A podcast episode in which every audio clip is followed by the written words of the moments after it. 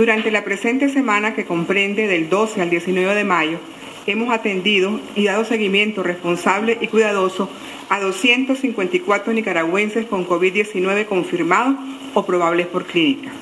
De la misma forma, 45 personas de las que estaban en seguimiento responsable y cuidadoso han cumplido con el periodo establecido. Desde el inicio de la pandemia hasta el día de hoy, hemos atendido y dado seguimiento responsable y cuidadoso a 470 personas. Continuamos trabajando para dar atención a las familias nicaragüenses. Hasta la fecha, hemos logrado la recuperación de 199 nicaragüenses se han presentado casos en brotes a través de contactos claramente establecidos.